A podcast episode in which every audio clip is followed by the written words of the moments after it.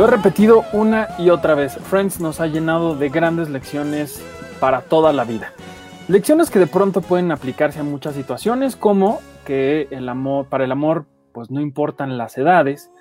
Y la otras, muy extrañas, como saber que la única forma para dejar de fumar es en un ritual rodeado de jóvenes, eh, hombres jóvenes con su sudor, una cosa muy extraña. Eh, pero bueno, así es la serie, nos ha llenado de mucha sabiduría. Hoy ambas cosas, ambos extremos, los vamos a discutir aquí en este nuevo capítulo del podcast de Friends, un episodio a la vez. Bienvenidos, gracias por estar aquí otra vez. Mi nombre es Arturo Magaña Arce. Hoy, en el episodio 66 de lo que ya llevamos hablando de esta serie increíble, mi favorita desde luego, y que hoy nos vamos a detener en el episodio 18 de la temporada 3, The One with the Hypnosis Tape, Hypnosis, no sé cómo se diga, el episodio con, la cinta eh, de, la, de la hipnosis, y es que la única forma para la que Chandler pueda dejar de fumar será a través de unos cassettes muy extraños que lo hacen comportarse de forma muy extraña y que de forma también muy extraña la gente le da risa a su comportamiento. Ahorita estaremos hablando de todo eso y si ustedes ya nos seguían aquí en Facebook en vivo, eh, sabrán que estoy acompañado hoy de un gran, gran, gran amigo de Cine Premier, colaborador, el zar de los números, nuestro queridísimo Edgar Apanco. Edgar, ¿cómo estás? Muy bien, Arturo, muchísimas gracias. ¿Qué Gracias por estar aquí otra vez. Gracias a ustedes que están acompañándonos desde las 8 de la noche. Les recuerdo que aquí abajo está la caja de comentarios para que ustedes se unan a, nuestro, a nuestra plática. Hoy vamos a hablar, como les digo, del episodio 18 de la temporada 3, donde pues ocurre algo muy curioso con Chandler, una, una cinta de hipnosis y pues el hermano de Phoebe tiene un amor muy extraño también, muy bonito, pero muy extraño, que podría ser muy debatible. Y un, personaje icónico del MCU aparecerá, aparecerá por aquí. Estas tres historias ocurren en, en, este capítulo, querido Edgar. ¿Con cuál quieres arrancar? Pues justo con lo primero que decías, ¿no? Que Friends nos ha dado muchas lecciones para la vida y creo que una extra sería híjole, en 13 años o en menos quizás, puedes engordar, Dios sabe cuánto. ¿Por qué lo dices? ¿Por nosotros en el confinamiento? No, no, no, para nada, no, no, no, no, no. O sea, o sea, sí, pero no, no, no, por, porque de repente empiezas a ver el capítulo y dices, ah, mira, es, ¡Ah! sí, ah, sí, es, ajá. ¿Quién se lo comió? Exactamente. ¿Pero a quién? ¿A quién te refieres? Nos referimos a un galán de Mónica. El galán es Happy Hogan. Es un galán muy multimillonario, muy multimillonarísimo, que deja eh, cheques por 20 mil dólares de propina, ¿cierto? ¿Qué sucede? Primero pongamos un poco de contexto. Mónica está trabajando en un café, en una cafetería, donde tiene que vestirse de acuerdo a la ocasión, que esto es un look de los años 60, ¿cierto? Más o menos. Mundance se llama el, el lugar. Exactamente. ¿Qué sucede aquí? tiene su peluca, tiene, se pone, bueno, es que iba a ser implantes, pero no son implantes, evidentemente. Pero bueno, sale muy, no sé cómo decirlo sin, sin, que suene ridículo, raro, cursi, de señora espantada, ¿no? Así somos, todos somos unas señoras muy, no tan al interior. Sí, ¿verdad? Hay quienes citan a Pandora para sus cosas de la vida diaria, entonces... Pandora también, deberíamos hacer un podcast de cada una de las canciones de Pandora, empezando por ¿Cómo te va mi amor? y terminando con solo él y yo. Bueno, el punto es que... Exactamente. Sale con unas boobs gigantes, ¿no? Que después vemos en su casa, que se las quita y toda la cosa. Pero allí tiene un comensal, que es este Happy Hogan, que llega a cortejarla. A veces es un poco pedante, a veces es entrañable, es muy simpático, guapo, sin duda, guapo, sí, lindo. Vestido muy noventero, sí también, pero ella todo el tiempo le está sacando la vuelta, hasta que filman, finalmente eh, llega a su casa y se da cuenta, bueno, ya lo, venía platicando con Rachel, que le dejó una propina de 20 mil dólares. Que muchachos, puestos, a lo mejor en esa época, puestos a 7 pesos el dólar, no era tanto. Pero ahora puesto el dólar. El dólar. Exacto, 7, 8 pesos. Bueno, decías, bueno, sí está bueno la propina, pero puesto a 22 pesos el dólar como hoy, Dios santo, o sea, yo no le digo que no, evidentemente. Oye, déjame, No, claro, déjame, déjame poner bendita tecnología y que cada vez le agarro más la onda a esta cosa. Ajá, Déjame ilustrar todo lo que estás diciendo ajá, con, nada más. ajá. Ahí está, ya lo reconocimos. No hemos dicho el nombre. ¿Quién es don Arturo Magaña?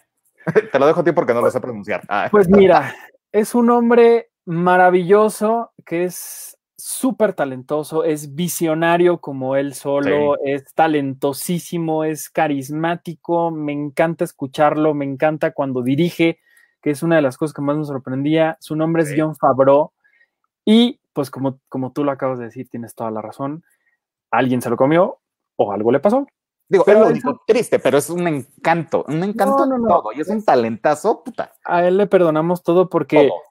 Los únicos live action buenos, o el único live action bueno que ha hecho Disney en estos remakes extraños que ha hecho, ha sido El libro de la selva y lo dirigió este hombre. El Rey León, podemos hablar horas de por qué no es una buena película, pero la tecnología que implementó para hacer esto fue espectacular y de The Sí. Mandalorian, bueno.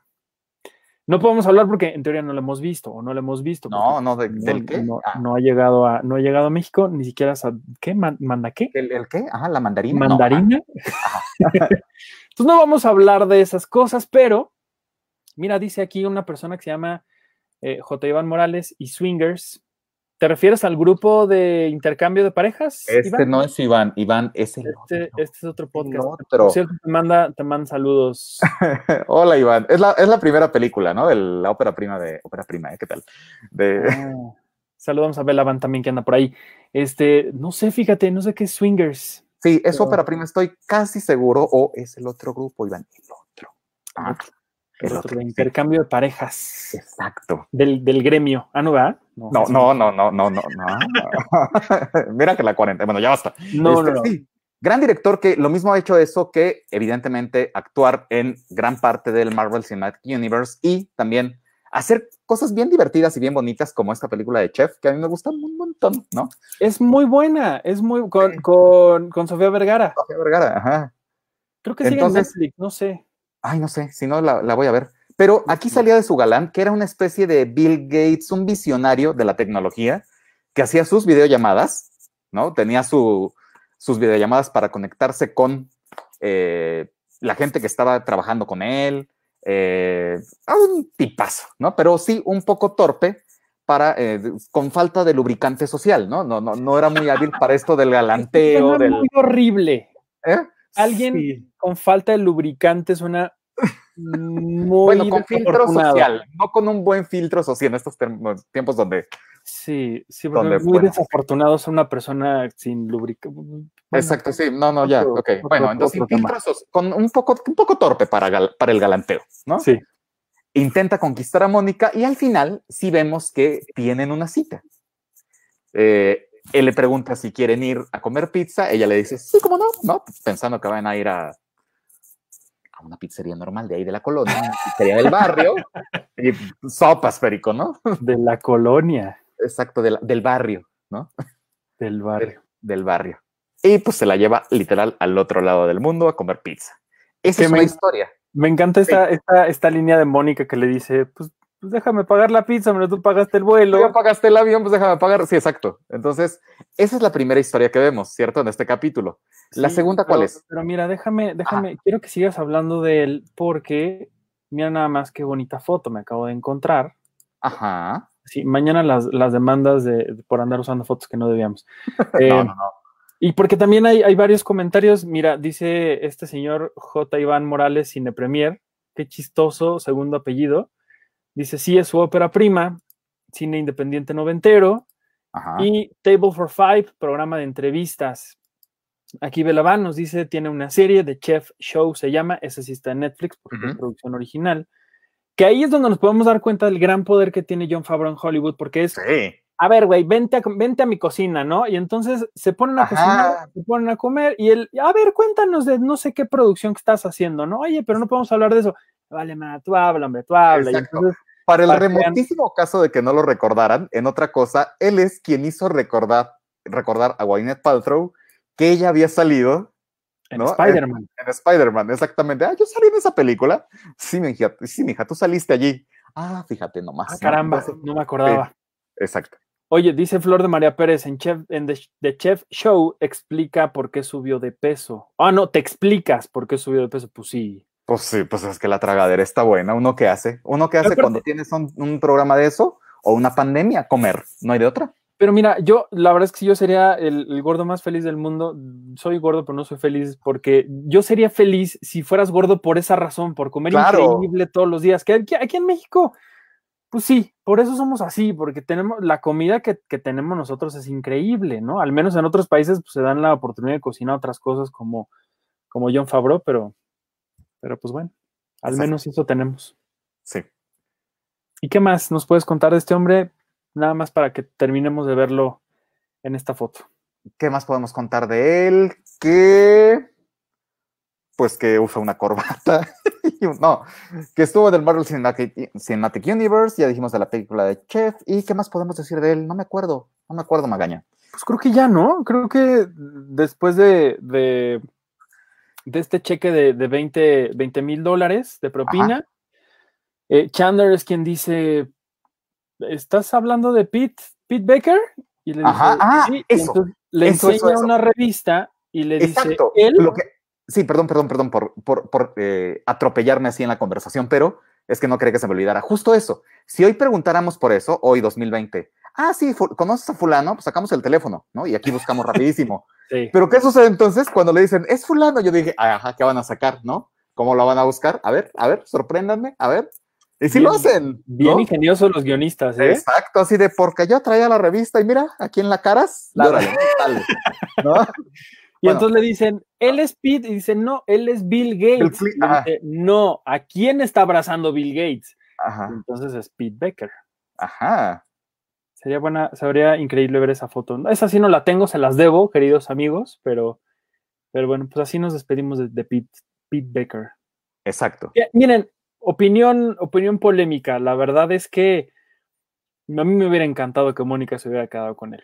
Ay, sí, Sí. La verdad. y miren que yo amo. Un poquito la humildad y, ya se podía, pero se podía trabajar con él. Sí, y miren que yo amo con locura a quien terminó siendo su esposo y la relación de ambos es maravillosa, pero, pero Pete era un personajazo. Sí, sí, sí, sí. Pero bueno, pues ¿qué más? ¿Qué, más? Pues luego tenemos el amor prohibido, murmuran por las calles. Bueno, en realidad se no va porque no son de distintas sociedades. Aquí aplica un poco más como 40 y 20 de José José, ¿no? Caño, no, pero yo creo que más de 40, ¿no? Pues en el capítulo dicen que ella tiene 44. Lo cual dije, ah, sopota madre, o sea, tiene tres años más que yo, ¿no? Entonces. No, pero ella, ella. Bueno, es que esta, esta historia, que también déjame, mira qué bonito es ponerle fotos a nuestra conversación, caramba. Bueno, ajá. No, bueno, estoy yo aquí. Ajá rayadísimo. Nada más que deje que mi internet. Me invitaste solo para poner tus fotos y mientras que yo hable, ¿verdad? Exacto. Ese, me era, como, era tu objetivo. Sí, me siento como, como suegra enseñando las fotos de su hijo a la novia. Mira, y entonces yo mientras aquí de, mira, aquí el webpack de hoy tenemos, ajá, mientras yo aquí hablando, llenando tu espacio, Magaña. Exacto. Mira, si quieres cuéntanos de la historia en lo que jala esta, esta cochinada, porque ya ni siquiera te estoy viendo. Pues bueno, llega el hermano, eh, el hermano pequeñín, medio hermano, ¿cierto? De eh, hermano. Yo, soy más de la palabra hermano que de medio hermano, pero. Bueno, tres cuartos hermano para. No, el hermano de Phoebe, ¿no? Frank. Llega muy contento, muy emocionado con una gran noticia y les dice: Y mi gran noticia la traigo conmigo. ¿Qué es su gran noticia? Es, eh, este fue la, el proto Jesse Pinkman, ¿no? Este, este personaje. De aquí se inspiraron, a mí no me engañan, en Breaking Bad, aquí se inspiraron cabroncísimo para hacer el personaje de Jesse Pinkman. Bueno, Frank llega, Giovanni Ribisi llega muy emocionado porque les quiere presentar a su novia. Les presenta a su novia, de hecho, con una serie de atropellos porque le sigue llamando como le llamaba cuando era su profesora. Les presenta. Exacto. Les presenta a su profesora. En el capítulo dicen que él tiene 18, 19, ella 44. 18. 18, sí. Es cierto, porque le dicen que en su propia despedida de soltero, él no podría tomar, tendría que cumplir 21. Entonces, él 18, ella 44, ¿no? es más del doble ahora que lo pienso, oh, suena muy tremendo. Eh, y les hace esa presentación. ¿Qué hace Phoebe? Evidentemente, monta en cólera, no se lo hace saber de inmediato, pero quiere que de una forma indirecta su hermano termine esta relación. Para ello, hace, reúne a, ¿a quién reúne? Reúne a Joy y reúne a quién más para que hagan esta especie de a Ross, sí, exactamente. Sí, sí, sí. Sí, para que hagan una especie de, mm, pues para que lo intenten convencer, ¿no? De manos está muy mal hecho, cómo se te ocurre, en qué cabeza cabe, pero al final los otros débiles emocionales terminan por ser convencidos de que uno tiene que regresar con Rachel, buscarla, y el otro tiene que buscar el amor verdadero, ¿no? Más que ir saltando de relación en relación. Y que tienen toda la relación. La verdad es que yo no sé, yo les juro que no sé qué es, pero es algo que la gente dice que se llama química, pero lo que existe entre Giovanni Ribisi, que es este, este actor, y Debra eh, Joe Roop, o sea, o Frank Buffet y Alice, Alice Knight, es una química espectacular y de verdad, yo siento que sí se aman, pero con locura y compasión, además de que se besuquean en todos lados, sí se quieren, sí se adoran, sí, sí se hacen bien el uno al otro. Sí.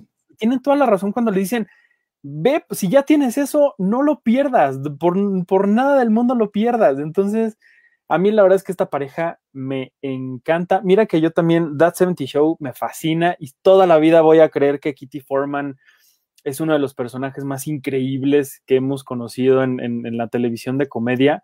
Pero la verdad es que Alice Knight aquí es también un, un, un personaje maravilloso que también me hubiera encantado ver muchísimo más. Y el, el, hermano de Phoebe ni se diga. Frank es también es increíble. Sí, como, como en esta plática, en esta intervención, esa era la palabra que buscaba. Él les empieza, ellos le empiezan a decir, no, pero te faltan muchas mujeres por conocer, ¿no? El sexo con una mujer, bueno, eso es bueno, pero en un poema, no en otro lugar. ¿no? Y al final de cuentas sí termina por convencerlos de que el amor verdadero es lo que mueve al mundo. Y lo ves, ves este reencuentro apenas un par de escenas después y dices, bésense todo lo que quieran, de verdad. Son, digo, si los queremos ver como, ay, qué raros, pues qué raros, pero qué adorables, ¿no? E, exactamente. Son una gran pareja, gran, gran, gran pareja. Espectacular. Exacto. Y, la verdad es que el, desarrollo que tienen, que tienen ambos, pues eh, la relación de ambos en, la serie, no termina siendo tanta como, como a mí me hubiera gustado. Pero déjame ponerles otra foto porque qué bonito es ponerles fotos a ustedes, oigan. Exacto. Mientras yo eh, lleno el espacio diciendo que ah, eh, Phoebe tiene otra hermana, Úrsula, que salía en. Bueno, ya, ajá. Sí, sí, ¿cómo se llama esta? Ay, se me fue el, en Mad About You. Mad About You, exactamente, Úrsula. No, pero la verdad es que el, el, desarrollo, o más bien la presencia que tienen Alice y Frank en, en, la, en la serie es muy corta ya llegaremos más adelante a un momento muy importante para la trama y sobre todo para, el desarrollo de, la historia de Phoebe, pero cada una de las participaciones de ellos es espectacular, ¿no? Y este episodio no es la excepción. Eh, cuando este hombre que me no sé, yo tengo cada vez más ganas de ver más el trabajo de este hombre, de este, de este actor. El, otro día lo estaba viendo en, en, Rescatando al Soldado Ryan. Ajá. Qué bueno es Giovanni Ribisi, la verdad. Ahí en Heaven, ¿no? No, fíjate que no he visto Heaven. Ah, Vela, era la que tendría que haber sido la siguiente trilogía de, de Kieslowski y ya no se pudo hacer, solo se hizo la primera, que es con él y con Kate Blanchett. Fíjate, sí, sí tengo muchas ganas de verlo porque creo que es un gran actor. Sí, la verdad es que de, de, Deborah, yo eh, la, recuerdo como ya les digo en, en That 70 Show, pero también tenía una serie que se llamaba em, Better With You, creo, si no mal recuerdo, ahorita, ahorita les, les digo bien, pero la verdad es que, bueno, eh, la presencia de ambos es, es, increíble. Mira, por aquí, perdón, estoy en 200 cosas, la, la, cabeza se me va. Dice Flor de María Pérez, hice las cuentas, en 1997 Giovanni Revisi tenía 23 años y Deborah Joe Roop tenía 46. Mira, justo el doble, cientos. Sí, tal cual, tal cual.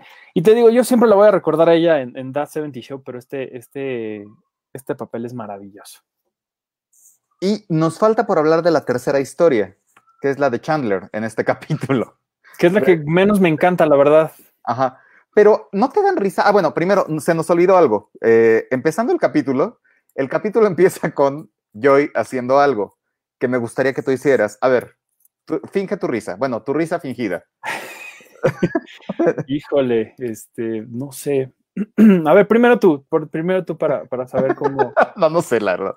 Cómo hacerle. Miren, aquí tengo, aquí tengo la, la. Ay, la imagen de la serie que les digo. Se llama Better With You. Que justo la comenté el otro día en el podcast de, Cine Premier. Eh, esta serie es. Em, yo la vi por dos razones. Una, porque estaba Deborah, que eh, la pueden ver ahí arriba. Y abajo es una actriz que ahorita no recuerdo cómo se llama, pero salió en una serie que se llamaba Riva, que a mí me encantaba. En esta historia, en esta, serie, son tres parejas y en cada uno de los episodios veíamos cómo una misma situación era tomada de forma muy distinta por cada una de estas parejas. Evidentemente la pareja de Deborah pues tenían 60 años juntos y pues todo era horrible y no se soportaban, se odiaban, te odio, tú tienes la culpa de todo. La pareja de en medio era la que de pronto, pues no, mira, ya más madura, ya, con años de casados, un poco más eh, liberales, trataban de resolver las cosas de, otra forma. Y la pareja de esta, esta mujer que les digo, de la serie de Riva, ella recién tenía, tenía una, eh, empezaba a andar con, con, su novio y pues todo era miel sobre hojuelas, todo era maravilloso, no te preocupes, lo vamos a solucionar, te amo y bueno, entonces era una serie muy chistosa, me gustaba mucho porque también tenía que ver con alguien que está involucrado en la producción de Friends. Ahorita no, me, no recuerdo los nombres, pero si tienen oportunidad de ver algún capítulo que esté por ahí perdido en, en, el internet, en la dark web, vean, véanlos porque está, está bien padre. Se llama Better With You. Qué lástima que la cancelaron. Yo creo que en estas oh. épocas Netflix la hubiera recuperado y pues todo hubiera sido maravilloso. Pero bueno, pasando de esta, de esta historia que no tiene nada que ver, con, Friends, regresemos a la última, a la última parte de la, de la historia, que es... ¿Qué dices que es la que menos te gusta? ¿La de Chandler? A mí no me gusta. ¿A ti? Me gusta pero porque está bien resuelto la comedia de situación, el, la comedia física, en realidad, porque a final de cuentas eh, lo hace muy bien, él. Pero sí, o sea, los chistes son de lo más básico hoy, en 10 años o en la actualidad. Sí, a final de cuentas estamos estereotipando de la performance, ¿no? Pero a nivel de cómo lo hace, de chistoso, pues sí resulta muy simpático, la verdad. En algunos, en otros no. El, el de, ¿cuál fue el que sí me gustó? El de la blusa, creo que lo, lo hace muy bien, lo hace muy simpático. ¿Ya ves? Sí, sí te reíste. Eh, sí. El, el, de la blusa sí, el de los labios no, no, no, no lo hace bien, lo de los labios, le sale medio mal. Lo de la toalla también le sale bien, cómo sale con su toalla y toda la cosa. Pero sí, a final de cuentas es recurrir a lo más básico y eso rara vez lo hace Friends. Friends es mucho más a partir del lenguaje, de la situación construida. Y aquí es irnos a lo más sencillo, ¿no? Al jajaja, mira, ¿no? Que cualquiera lo puede entender. Totalmente, un chiste, uh, chistes muy tontos, muy, muy básicos, muy. Eh, como que no, no me encanta.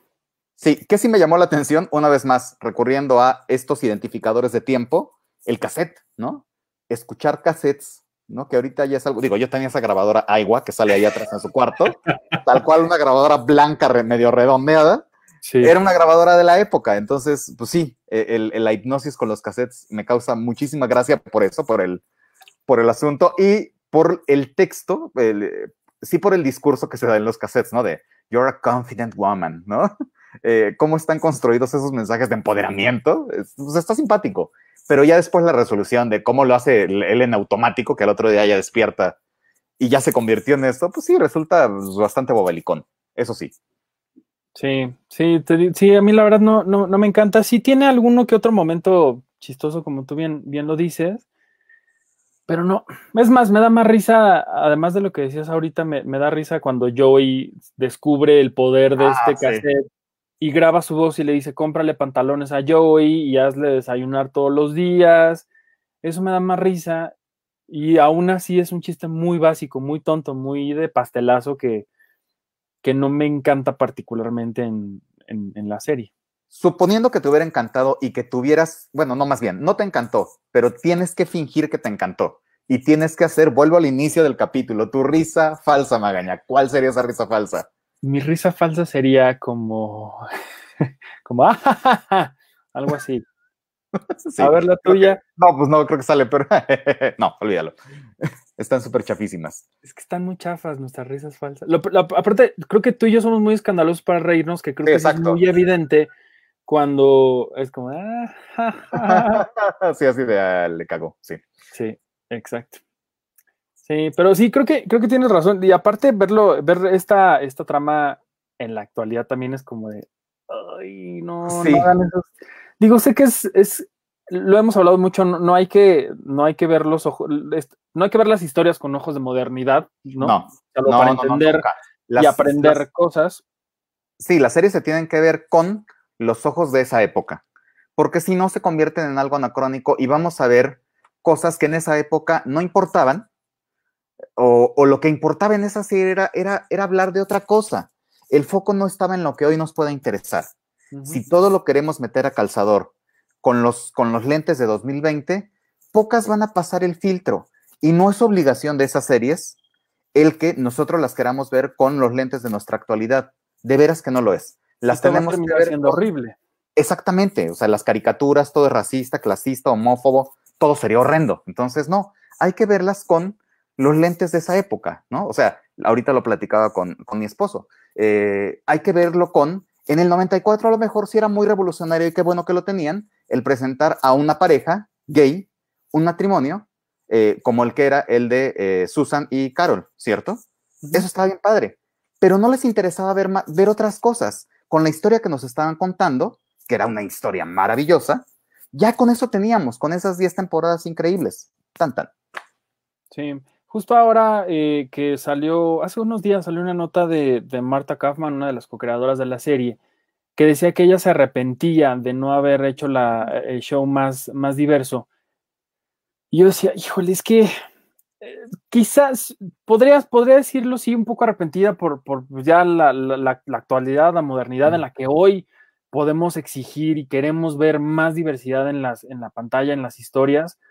Pero sin duda alguna yo creo que si hay hoy esta necesidad de ver más cosas y esta exigencia de ver algo que ya habíamos visto antes, de cierta forma tiene que ver con Friends, porque pensemos que la serie estrenó en el 94, como bien dices, el, conservadurismo del prime time de la televisión abierta en Estados Unidos, imagínense lo que era en ese momento y que de pronto esta serie, como bien lo dices, ponga a una pareja de mujeres que no nada más se aman y que crían ellas dos a un hijo, sino que se casan.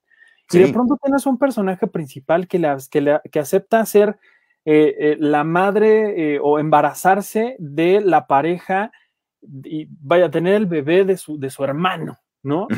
El embarazo subrogado. Tú también te, hablas de, una historia que también toca el tema de la adopción tocas el tema de la libertad sexual, tocas Exacto, No quieres que toque toda la agenda, que no quieras palomear todas las casillas.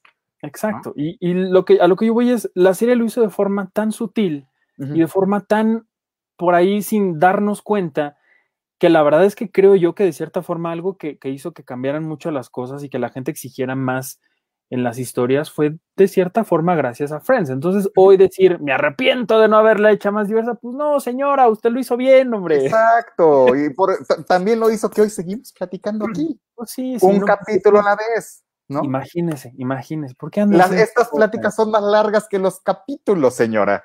Ya nos pasamos, exactamente. Dios santo, sí, perdón, Magaña, no lo vuelvo a hacer. No, no, no, no, adelante, nos hemos hemos tenido episodios hasta de casi una hora, porque hay muchas cosas que hablar. La verdad es que cuando yo empecé este proyecto eh, totalmente motivado por Iván, eh, yo primero tuve la opción de decir, bueno, vamos a, vamos a hacer episodios, no sé, a lo mejor por temas, por situaciones, por personajes, pero cuando me aventé a la locura de hacer de cada uno de los episodios... Una vez, 25 por 10, 250 van a ser, ok, está bien, 5 años. 236, 236 episodios. No sé cuándo vaya yo a acabar. En cinco años. Si me muero, eh, a ver quién va a tomar mi lugar aquí para platicar con ustedes. Yo evidentemente no, yo haría el mío de telenovelas, eso me queda más que claro. ¿Qué, qué a ver, ¿qué telenovelas? Tú. De todas, Magaña, de Los Parientes Pobres, de canciones de telenovelas. Mirada de Mujer. De Mirada de Mujer, de los remakes de Mirada de Mujer, de la original de donde venía Mirada de Mujer. Que va a empezar ya Rubí. Ya va a empezar Rubí el lunes, así es. Tengo entendido, yo no, sé. Es la última de Fábrica de Sueños porque no funcionó. No funcionó, les fue, pues es que, oye, ¿qué pedo? Es que yo no entiendo eso de Televisa. Televisa pudiendo hacer lo que sea, dicen, eh, vamos a hacer otra vez la misma historia que hicimos 42 veces, ¿por qué no? Pues no. No, no, no las terminan por encumbrar porque se conviertan en esos clásicos intocables que lo merecen, justo como Friends, ¿no? A nadie se le ha ocurrido, digo, ha habido otras por ahí, pero a nadie se le ha ocurrido hacer un remake ni nada parecido porque las series merecen su lugar. Lo mismo tendría que pasar con las telenovelas. Las que se respetan más son aquellas que pasan mejor las pruebas de los años, ¿no? La prueba del añejo. A ver, rápido, así, cinco títulos de telenovelas así que, que han sobrevivido así. Mira mujer es una. Sí, desde luego. Cuna de Lobos es otra. Sí, cómo no. Los parientes pobres. Es una gran telenovela, Los parientes pobres, muy poco valorada. Eh, evidentemente, Café con aroma de mujer o la versión TV Azteca, cuando seas mía, conserva muy bien. Ah, exacto. Es buenísimo. Cuando seas mía es una, es una joya con Isilia Navarro, oye. Exacto, y con Ana Cerradilla cuando era la hermana de Silvia Navarro, la hermana de Silvia Navarro, sí. Eh, Iliana Fox también, que trae un peinado como de más. Iliana Fox. Iliana Fox, Juan Pablo Medina. Este, esta señora, ¿cómo se Cuando no era sexy. Evangelina Elizondo. Evangelina Elizondo, que en todas sus telenovelas, chequen, como dato, alguien lo va a hacer, ¿no? Busquen cualquier entrada de telenovela donde salga Evangelina Elizondo. Ella siempre tenía el crédito and, como en las películas, ¿no? Pero su crédito siempre es desproporcionadamente grande contra los de los demás. Lo pide por contrato. Claro, que su crédito sea en tamaño dos veces el del primero. Por contrato. Por contrato lo pedía, sí.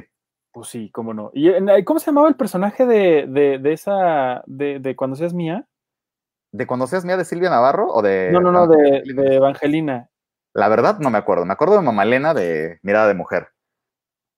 Pero... Eh, ambos personajes increíbles. Sí, pero bueno, podemos regresar a Friends porque si no vamos a hacer. Te falta una, dijimos. Ah, me falta una, sí es cierto, yo ya queriendo regresar y me falta una telenovela. A ver, dijimos eh, Mira de Mujer, eh, Los Parientes Pobres. Em, cuando seas mía. Cuando seas mía. Este, Cuna de Lobos. Cuna de Lobos, te falta una. Y Cadenas de Amargura. Uy, Cadenas de ¿Quién Nadie ha llorado más en la televisión mexicana de que Daniela Castro? Nadie. Claro. Nadie, o sea, si lo medías por mililitros, ella era un bosque lluvioso, de verdad. O sea, era una cosa imparable en llanto. Oye, ¿te, acuerdas qué, en qué telenovela trabajó Ripstein? Tú que también eres muy experto en esas cosas.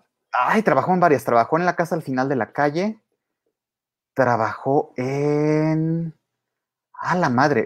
estoy pensando en Jaime Metro Hermosillo, que él hizo La Calle de las Novias pero de Ripstein no me acuerdo en este momento, te mentiría de la peor forma.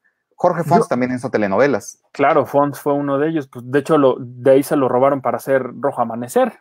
Sí, de hecho estoy casi seguro que Cadenas de Amargura es de uno de los dos, o de Ripstein o de Fons. A mí me late que es Ripstein, ¿eh? Si alguien sabe más que Edgar Apanjo, que lo dudo, en los comentarios, por favor, escríbanos porque este hombre de verdad es una enciclopedia caminante de muchísimos datos y cosas. De puros, pero dilo completo, de muchísimos datos inútiles. No, no, no, no, no. No, fíjate que no, Cadenas de Amargura no es de ninguno de los dos. ¿No? Ahí sí. ¿No? No, ahí sí te quedo mal, mano. Híjole. Así es. Oye, por cierto, del capítulo anterior ya nos dijimos que uno de los creadores, del, director de ese capítulo fue uno de los creadores, co-creadores de Los Simpson. Eso nos faltó decir, de The One Without el director del capítulo anterior de Friends. A ver, déjame buscar quién es el director. Eh, Sam Simon. Ajá, así es. Sí, sí. Ah, mira. y falleció hace cuatro o cinco años. Eso sí no me lo sabía. así es. Hizo, primero empezó creando series de televisión y ya después esta fue la segunda serie de la que dirigió algún capítulo. Órale. ah, sí, Sam Simon fue productor de televisión, conocido por realizar junto a Mike Groening y James L. Brooks la serie animada Los Simpson. Órale, sí murió el 8 de marzo de 2015. Órale, mira. Hasta en eso Friends tiene algo que ver. Exactamente. Yo nada más para cerrar el tema de las telenovelas, yo sí agregaría Yo soy Betty la Fea, que es una joya de joyas. Claro, claro, claro, claro, forever y que ahora que la vi en, Netflix otra vez fui muy feliz. Sé que la están pasando en TV Azteca, pero sé que la están pasando muy mochada, muy, muy, muy cortada. Y de entrada el formato está raro porque la, pues, novela era en, en 4-3. Ajá. Sí. como antes. Y ahora la pusieron a 16.9 para que se viera en HD, pero obviamente no está en HD. Exacto, te aparece la mitad de Betty, ¿no? Sí. Ajá, entonces se le corta el fleco, hombre, pues eso es lo, lo- Pues lo mejor. No, no, no, no, eso no se hace, no es de Dios. Bendito Dios por, por Netflix, oye. Pero bueno, pues ya, regresando, Regresando a lo que, a que, nos, a lo que nos truje, Chencha, regresando a no. Friends. ¿Qué más? ¿Algo más que quieras contar? La verdad es que creo que, que, que abarcamos todo, ¿no? De este, de este episodio. Sí, digo, el- lo único que me causó gracia, que es un chiste re- recurrente, eh, de este personaje de John Favreau, cuando está en esta videollamada, que se desconectan dos de ellos, dos de las personas con las que está, y él empieza a discutir con Mónica. Y que ya después te acuerdas que ahí hay uno, ¿no? Más bien, él le dice, oye, aquí sigo, ya sigo. desconéctame, por favor, ¿no? Ah, sí, Sí. perdón, ¿no? Pero se nota muy mal ahí el. Se nota que quisieron hacerlo como videollamada. Digo, en ese entonces no, se- no había Sí, videollamada. Exacto. Ahorita batallamos con Zoom y estás pidiéndole esa época, no seas ingrato, yo sé, perdón, pero se nota mucho el chiste de que aquí sigo y el ay, perdón, y le pica, pero de hecho la imagen se va antes de que le pique. Sí, Entonces, ahí, qué fijado, para- ¿eh? De veras, qué fijado. Como yo, pues es que así soy, hombre. Ya sé. ¿Qué Si ya saben digo? cómo eres, ¿para qué te...? ¿Para qué me invitan, oye? ¿Para qué me ponen? Pero bueno, pues sí, ya, em, pues ya, ¿no? Pues ya. Jorge, no, Arturo Ripstein dirigió Dulce Desafío. Ese era el dato que nos faltaba. ¿Cuál es esa? Dulce Desafío, la de Adela Noriega, que estaban en un internado. ¿No? No, yo de Adela No, no nada habían más nacido. conocí am- amor, amores perros, iba a decir. Amor real, la única que conocí de ella. Exacto, con su plano secuencia. en la- ah, No, ¿no? no, no, no, Amor Real. Bueno, aparte de Amor Real, ¿cómo se llama esta del privilegio de amar? Del plano secuencia de la entrada. Ah, es que las dos tienen plano secuencia, mijo. Ah, sí. Todo el mundo solo se acuerda del privilegio de amar. Bueno, pero pero, es el mejor el de pasión y es mejor el de oye, amor real. Es- El de pasión es una joya. El de pasión con explosión y toda la Claro, cosa. Y la, la, sí, la- el cantante este de ópera y. Ah, sí, claro. Y. ¿Cómo se llama la señora? Sarah Brightman. No, ¿sí era Sarah Ah. Brightman? No. No, Sí, Filipa. ¿no? ¿no? sé. Filipa Jordano. No, sí era sé. Fili- No, sí, sí era Sara. Sí, sí, sí. Sí. A ver, a ver, búscale. ¿Quién Bueno, yo lo que iba a decir. De es pasión que- sí era. De la otra, de la que dijiste, ¿cuál era? No, de del privilegio de amar, ese, ese, ese plano secuencia lo dirigió Ernesto Contreras, Así es. director de, de Sueño en otro idioma, de Las oscuras eh, primaveras. Oscuras Primaveras, qué, qué cosa con el final. Presidente de la Academia Mexicana. Ex presidente de la academia. Presidente, por eso, pero se les sigue diciendo presidente. No, expresidente. Ah, bueno. No, no, la verdad no.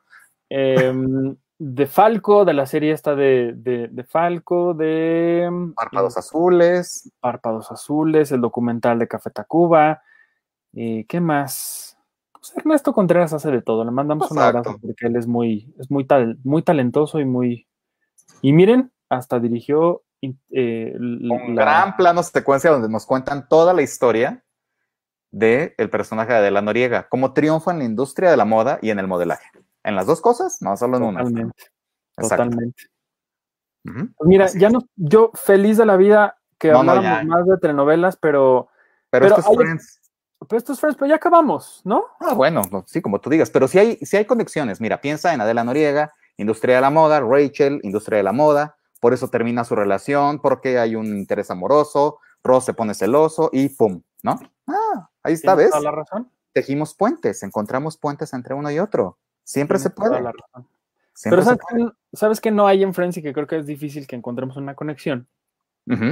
Que es que ahí, ahí no hicieron una lista de las 100 mejores películas del cine mexicano. No, y no la hicieron.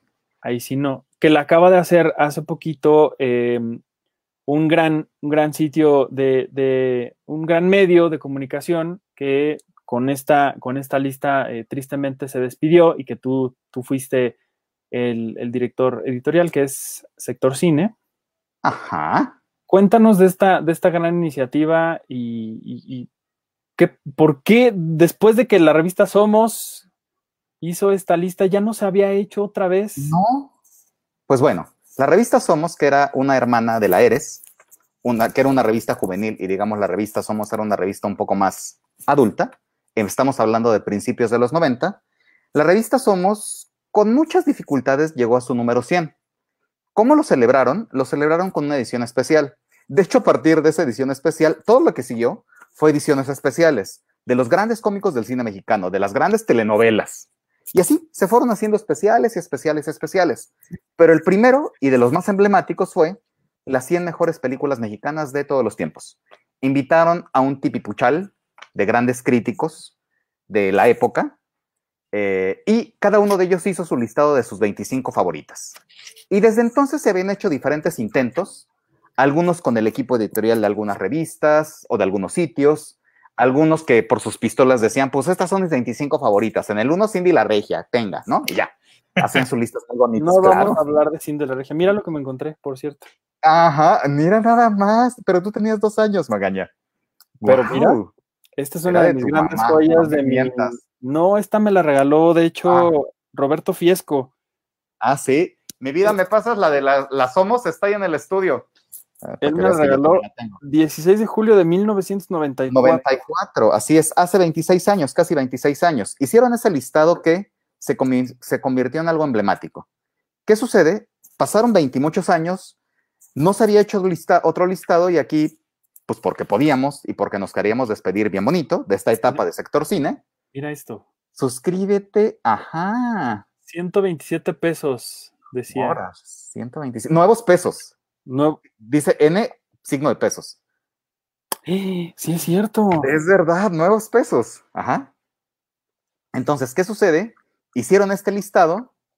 Eh, no, digo, como todas listas, todas las listas son excluyentes, caprichosas, y es más, si a las personas que ahora convocamos en sector cine, a los 27 críticos, entre los cuales está nuestro apreciable, queridísimo y fan número uno y promotor número uno del cine mexicano, Arturo Magaña, que participó en esta lista, participaron del equipo de Cine Premier Penny, participó Iván, y participaron de otros medios de Sensacine y expertos de Cineteca de la UNAM, de Filmoteca, de, de festivales, de Los Cabos, de Documenta de Querétaro, expertos de todos los ramos, se volvió a hacer este listado, con lo que implica un listado. Si un, si el día de mañana, si hoy volviéramos a hacer este listado con estas mismas 27 personas, los números se alterarían porque a lo mejor hoy yo ya no pongo a mi Cindy la Regia, o sea, sí la puse, pero no en primer lugar.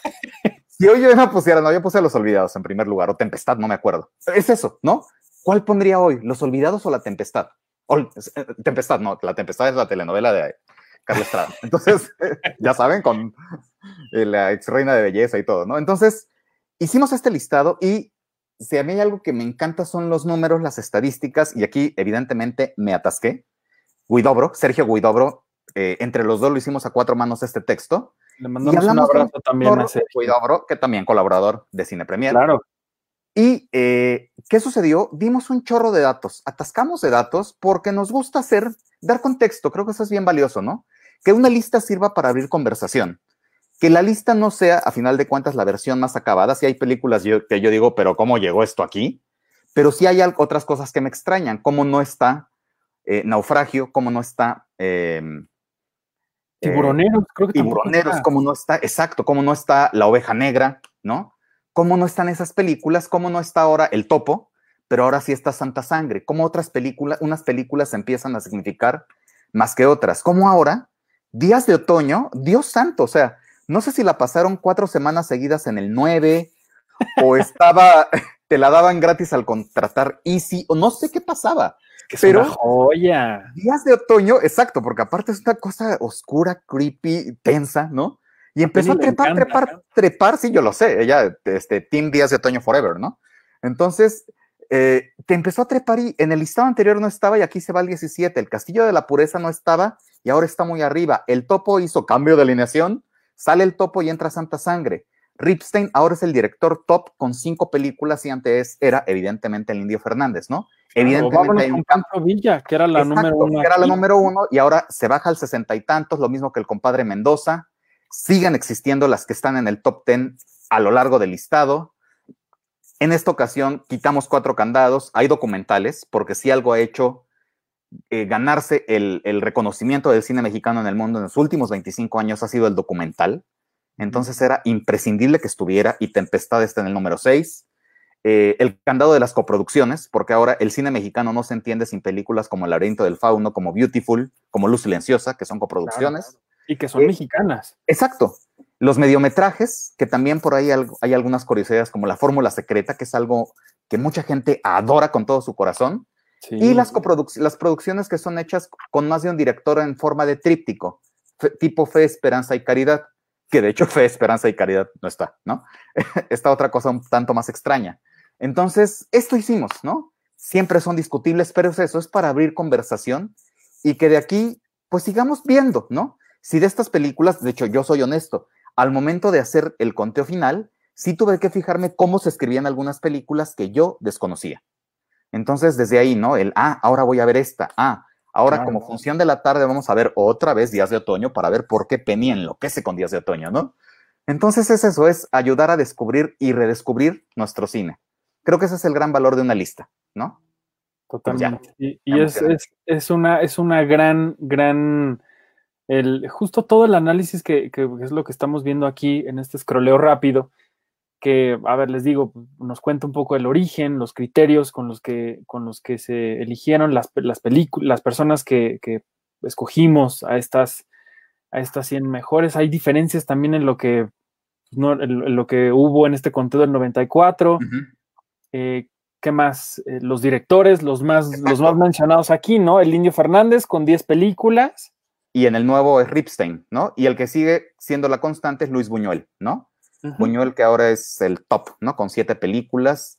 Eh, esto, ¿no? La discordancia entre las más taquilleras y las más, eh, las más queridas. La única que está entre las más taquilleras es Y tu mamá también. Y después Amores Perros por ahí, ¿no? Metiste tres películas de, de, bueno, dos películas de streaming, Roma y Ya no estoy aquí. Y La Mancha de Sangre, que es una curiosidad, ¿no? Porque es una película incompleta, donde el final solo hay audio, ¿no? Entonces tiene esa, esa peculiaridad. Las décadas, como ahora eh, sí hay un aprecio muy grande por el cine de la última década, de la década de los 2010. Hay un gran aprecio por eso, por el cine de terror. Taboada no estaba en el listado anterior y aquí al menos tiene una película, Veneno para las Hadas, su última película. Sí.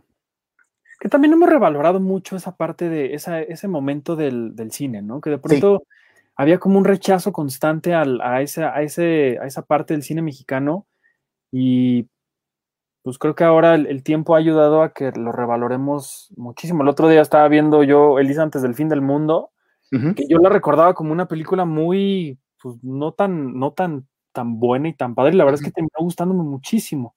Tuvo sus buenos votos, ¿eh? de hecho, para este conteo. Más de uno la mencionó. Sí, sí digo, tenía, eh, tenía ahí, conjugaba algo de cine comercial con eh, una temática curiosa, ¿no? Con niños como protagonistas, con niños raros. Entonces, con Imanol, ¿no? Imanol. Imanol como Era un niñito, sí. Era un niñitito, sí. Y Sherlyn, ahora vendiendo las fotos. Oh, no, no vendió nada. Sacando las fotos de su embarazo. No, no vendió nada, Sherlyn. ¿Qué pasó? ¿Qué pasó? No, no, no, no, no, jamás vendió nada. El Callejón, muy apreciada, que en el conteo anterior apenas estaba saliendo en cines. Sí. No entró al conteo y aquí sí, ¿no?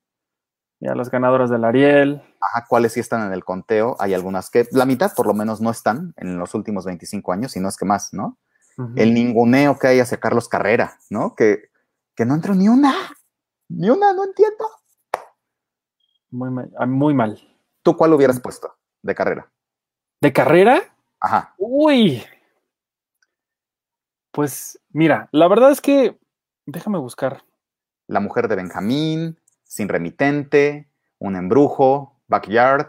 Yo creo que un embrujo. Padre Amaro, de la infancia o Ana y Bruno. Yo pondría un embrujo. Ajá. Yo pondría eh, Ana y Bruno, porque a mí Ana y Bruno me gustó muchísimo. Eh. El crimen del padre Amaro a mí nunca me gustó, pero voy a decir por qué. El crimen del esta, esta película yo la vi junto con otras muchas películas que no debí de haberlas visto cuando las vi porque estaba yo, era un niño. Eso pasa. Entonces, hay, pues, a mí, por ejemplo, Amores Perros no me gustaba nada. Sí. Y, ahora que después la, volví a ver mucho tiempo después, me gustó mucho. No sé si cuando vea el crimen del padre Amaro me va a gustar. Pero bueno, yo ahí la verdad entraría yo un poco en, polémica, pero yo pondría el héroe. Pues sí, es que también es eso. Si ya estábamos aceptando cortometrajes, porque si entraron en la lista cortometrajes, entonces el héroe también tendría que estar, ¿no? Pero es, el, corto más premiado de la historia del cine, ¿no? Bajo el criterio de película, creo que la gente no lo tiene ubicado. Sí lo, sí lo catalogamos en la categoría menor por tiempo, ¿no? Pero otras que sí, que sí hicieron el corte, ¿no? Aquí están los directores más mencionados. ah, ah, no, esos de las de otro idioma. Películas en bueno, blanco y negro, películas en otro idioma o parte en otro idioma, ¿no? No, estos dice bienvenido, welcome. ah, Sí, esas son ah, que sí, otro idioma, sí. así es. Roma, los silenciosos son en otro idioma. Eh, um, ya no estoy aquí, parece hablar entre, su, entre sí una propia lengua, pero eso no cuenta. Pues sí, ¿no? Eh, ¿Qué más? Mm, ¿Qué películas se bajaron del listado? ¿Cuáles entraron en su lugar? Lo que platicábamos, ¿no? Salió Anima, salió la, la mujer del. Entró Animas Trujano, de Ismael Rodríguez. No. Bueno, aquí Bueno, dice. entraron y salieron, ¿no? ¿Cuáles entraron? ¿Cuáles salieron? Me está diciendo pelotas de la performance. Sí. Luis Buñuel salió con La ilusión viaja en tranvía, que es una belleza de película. Y Susana Carne y Demonio, que también es increíble, pero sumó Viridiana, excluida en el listado anterior por ser coproducción México y España. Exacto. Que ahí sí, la, la verdad, yo de decir, a mí me dicen, me dice Sergio que escoja mis 25 películas eh, favoritas o las que yo considero como las mejores, y yo mandé como 100, porque ahí sí dije, puta madre, es bien difícil, es bien difícil Ah, escoger, la verdad. Eso también lo tomamos en cuenta. Para quienes mandaron más o fueron, no, no, no pudieron rankearlas, dividimos puntos. Veíamos cuántos puntos les correspondían en total y de las marcadas los dividimos entre esas, ¿no? Para que se les pudieran asignar los puntos que les correspondían. Las directoras, ¿no? De las últimas 31 que se sumaron de estas últimas casi tres décadas, nueve son de mujeres, 26% son de mujeres. Eh, películas dirigidas por mujeres, documentales o ficción, eso está bien bonito, ¿no? María Novaro, Ale Abella, Claudia Sanluz, Isa López, Lila Vilés, Marisa Sistach, eh, Tania Hernández Velasco, Tatiana Hueso, Yulene Olaizola. Ujú. Una de cada 11 películas en el listado la dirige una mujer. Exacto. ¿Y qué películas, eh? Vean, Exacto. Las Niñas Bien, Los Insólitos Peces Gato, Vuelven, La Camarista. Vuelven. Qué gusto me da que vuelven está, de verdad. Sí, sí, es sí. esa película que poquito a poquito ha ido recuperando lo que se merece. Sí, sí, sí, sí, que, que también le fue muy mal, le fue muy mal en, en- la taquilla, pero, pero justo creo que el tiempo ha sido muy benevolente con, Sí. Con ella y la verdad es que Isa López está donde está llegando porque su carta fuerte fue, fue también Vuelven, ¿no? Así es. Eh, ¿Qué más? Pues el terror. Y ya, digo, hay muchos más datos para discutir. Siempre es, sí, claro. siempre es muy interesante el, el echarle un vistazo a todos estos datos, ¿no? De las nacionalidades y finalmente el conteo, donde digo, hasta, de- hasta arriba siempre están las de siempre, pero aparece por ahí una tempestad, aparece un Amores Perros, que en el listado anterior no estaban, la Sí. fórmula secreta, Roma, ¿no? Que si esta encuesta, te aseguro, lo hubiéramos hecho hace un año, Roma estaría en el top 3, ¿no? O en el primer lugar, ¿no? Claro, por todo lo que ganaba, por el orgullo, por la película, por los Óscares, por todo. Pero ya en este año es, ay, pues vamos a ponerla un poco más abajo. Y también porque divide votos con y tu mamá también. Era eso, Sí. pongo una y no pongo la otra, ¿no? Sí, claro. Parecía que eran excluyentes en los listados. Están el 10 y el 11. Pero, por ejemplo, está la fórmula secreta en el número 9, ¿no? Los caifanes en el número 2. Sí, que creo que ahí hay un factor Oscar Chávez. También, digo, no lo digo porque se escucha horrible, ¿no? Pon- pon- ponerlo por escrito y se me puede echar el, el mundo encima. Pero sí tenemos muy fresca la película debido a el fallecimiento de Oscar Chávez. Entonces, la gente la tenía muy fresca. No es que no merezca ese lugar, pero quizás hubiera estado en el top 5, no en el 2, ¿no? Claro. Macario en el cuarto, que creo que en, en la, en la de Somos, Macario está muy abajo, ¿no? estaba También. mucho más abajo, a media lista estaba. Estaba. Nazarín y Macario estaba mucho más abajo. ¿no? Sí, eh, nosotros los pobres en, en el, en, el 12, ¿no? Que. Ismael, pues yo hubiera creído que estaba, estuviera hasta, hasta arriba también. Eh, enamorada. Em, ¿qué Sí, en el, en el listado anterior Río Escondido estaba muy arriba y en este no está, ¿no? Así de, ¿por qué no quieren a María Félix haciéndola de maestra rural? Que es una belleza. Es una belleza. Y la, La foto, amo. bueno. La foto y el discurso que le echa a los chavitos, ¿no? Que No, claro. es una cosa maravillosa. Sí, y pues mira, la- quedándonos como en, en el, en el top 25, la última es Sueño en otro idioma, Justamente. De Ernesto Contreras. Uy, pues bueno, nos, yo creo que estoy segurísimo que si, si, si nos siguiéramos hablando, estaríamos aquí horas enteras. Horas. Porque una de las cosas que más disfruto hablar contigo, querido Edgar, es, es hablar de cine mexicano. Es algo y de que telenovelas. y de telenovelas, pero el cine No, mexicano, mexicano, sí. nos duda. ha unido muchísimo y ha sido un placer eh, tenerte aquí. eh, de nuevo, muchas felicidades por esto que se logró a lo largo de, de varios años en, en sector cine. Eh, qué bonito que hayan hecho esta, esta, esta lista. Es triste que se despidan, pero es padre también que se despidan de esta forma, dejando también un precedente padrísimo, que además creo que al final de cuentas las listas serán muy subjetivas, podremos de- debatirlas y discutirlas muchísimo, pero al final creo que lo que hacen es que revaloremos y sobre todo tengamos una oportunidad de conocer cosas que no conocíamos y que eso es algo que para el cine mexicano necesitamos muchísimo, ¿no? Oh, Más sí. en estos tiempos donde los fondos y todo está como la vida misma en el hilo de irse al abismo. Exacto. por- Entre más gente conozca nuestro cine, más lo vamos a poder defender. Exactamente. Pues querido Edgar, muchísimas gracias otra vez. Un placer, señorón. Un placer estar aquí con usted y cuando guste. Ojalá que sea muy pronto. Mira que tenemos todavía siete temporadas más, o sea que No, bueno. No, bueno. Y después todas las telenovelas de Carla Estrada, Dios santo, de aquí al no infinito. bueno. No, No, bueno. bueno.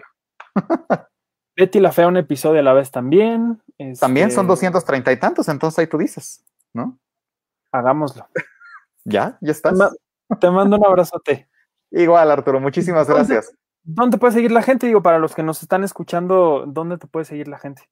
Twitter, el Apanco. Perfecto. Ahí estamos. Muy bien. Te mando un abrazote, querido Edgar. Igual, abrazote grande y bye bye.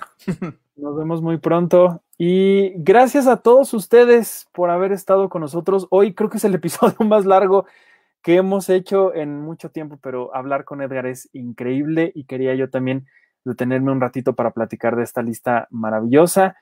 Y además, pues bueno, nos unió afortunadamente dos episodios increíbles de Friends eh, para, para comentar por acá. Les agradezco muchísimo que hayan estado hasta el final de esta transmisión. Mi nombre es Arturo Magaña Arce. Me pueden seguir en arroba Artur HD, en arroba cinepremier con la E al final, cinepremier.com.mx. La revista de junio que está, que está ya por ahí en- en la calle, que se las quiero enseñar aquí, que es una, esta es una de las portadas que tenemos. La otra, déjenme, se las enseño rapidísimo para que la vean también, que es la verdad una de mis favoritas. Miren, está aquí con tiburón y todo. Encuéntrala en elcolecto.com, en cinepremier.com.mx, también la pueden descargar de forma digital. Les agradezco mucho por estar aquí conmigo siempre. Me encanta que los jueves se han convertido para mí en un auténtico oasis de esta locura que hemos estado viviendo en los últimos meses y que gracias a mi serie favorita puedo platicar con grandes amigos y puedo tener la compañía de todos ustedes aquí en vivo en Facebook y cuando estamos también eh, a través de Spotify, de Apple Podcast, donde quiera que sea. Les mando un abrazote, cuídense mucho y por aquí estaremos el martes a las 7 en el podcast de Cine Premier y el jueves a las 8 en vivo para hablar de Friends, un episodio a la vez. Cuídense mucho, quédense en casa y hasta pronto.